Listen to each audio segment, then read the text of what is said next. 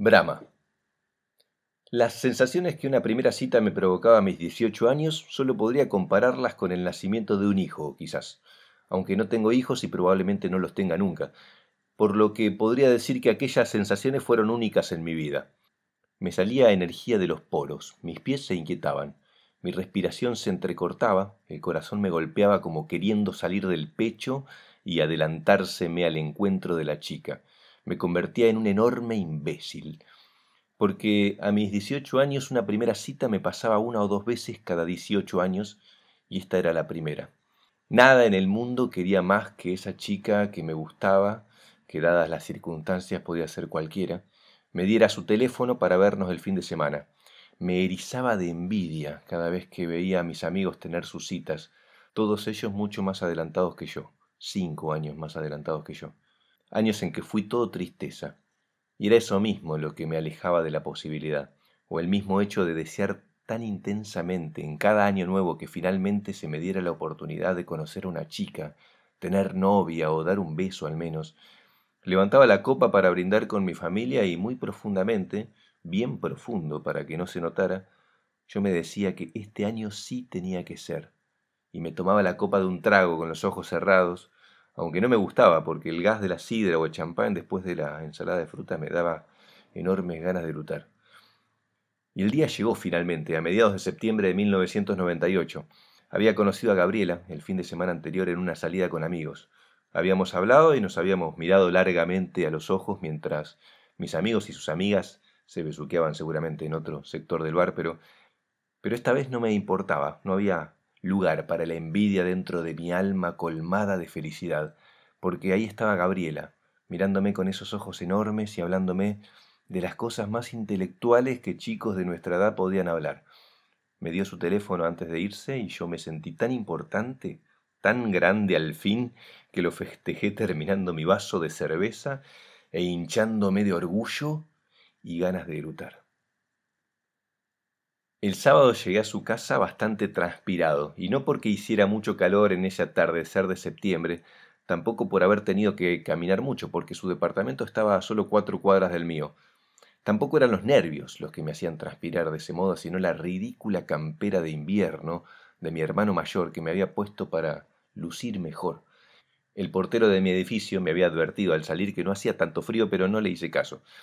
Gabriela me hizo esperar más de veinte minutos antes de bajar, aún lo recuerdo. Pero no me importaba porque yo estaba a punto de vivir el momento más feliz de mi vida con un poco de calor nada más.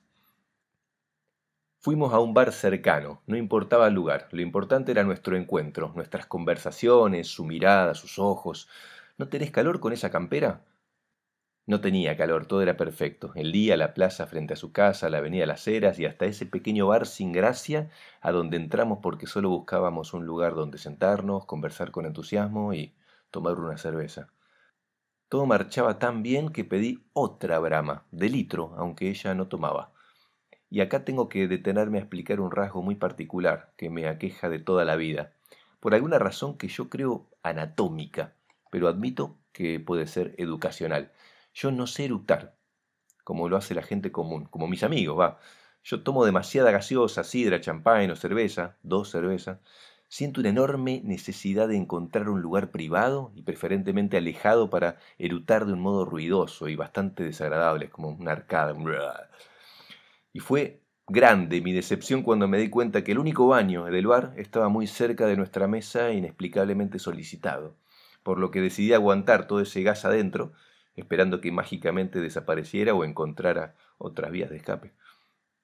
Caminamos hacia el Parque Las Heras, nos sentamos bajo un enorme y viejo ombú, nuestras manos se rozaron, sentí su calor en mi brazo y me, odié infinitamente por tener la atención completamente puesta en todo ese gas a punto de estallar. Me costaba respirar y la situación se volvió imposible de ocultar. Le dije que no me sentía bien y ella me dijo sí, sí, sí, sí, lo había notado. Estuvimos de acuerdo en terminar la noche ahí y volver a encontrarnos otro día, pero yo, cortés imbécil, insistí en acompañarla hasta su casa aunque ella se negara. Eran solo dos cuadras, podía aguantar. Cada paso que daba parecía agitar más la cerveza que aún estaba en mi estómago y no pude más. Sonó como un bramido de ciervo y pude escucharlo rebotar en los edificios de un Palermo silencioso a las dos de la mañana. Más de un vecino tuvo que asomarse al balcón para saber de qué bestia provenía aquel mugido ronco y desesperado. No los vi, pero lo sé. Y no fue solo el sonido, también la posición que toda esa expulsión me obligó a adoptar, con mi garganta extendida hacia mi boca y mi boca estirada hacia el cielo, era un ciervo, un ciervo en celo bramando en temporada de apareamiento. Siguió un silencio enorme, con los últimos ecos resonando en edificios lejanos. Quedé con mis manos sobre mis rodillas sosteniendo mi cuerpo inclinado. Gabriela demoró algunos segundos en salir del espanto. Me preguntó con voz entrecortada si estaba bien. Me recomendó volver a mi casa, ella podía seguir sola.